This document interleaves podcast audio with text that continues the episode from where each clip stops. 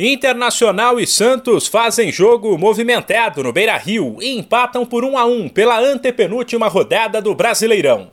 O primeiro tempo neste domingo foi marcado pelo domínio do Colorado e o segundo pela melhora do Peixe.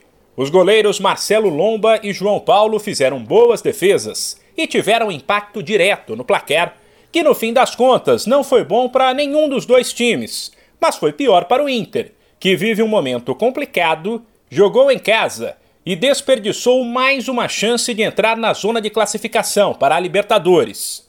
O Brasileirão terá um G8. O oitavo colocado é o Ceará, com 49 pontos. Depois vem o Inter, com 48, e América e Santos, com 46. Ou seja, apesar de ainda não estar livre do rebaixamento, o Peixe, que sabe que as chances de queda são mínimas, pode sonhar com algo maior como explica o técnico Fábio Carilli. Claro que eu sei que as chances de permanecer com 46 pontos elas são grandes, mas matematicamente não nos dá o direito de pensar assim ainda.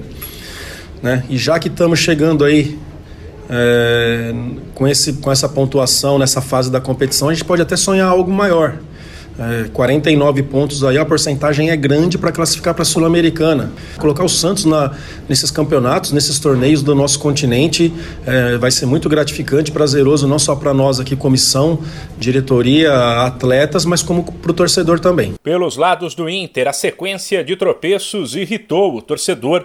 Houve vaias e protestos no Beira Rio antes, durante e principalmente depois da partida. O técnico Diego Aguirre admitiu que a equipe mostrou falhas, mas tentou minimizar as queixas da torcida. Talvez você está exagerando um pouco com tanta, tanta coisa negativa. Eu não acho. Não escutei as vaias que você fala tanto assim. No começo, talvez estava focado no jogo e não, não, não vi. É normal.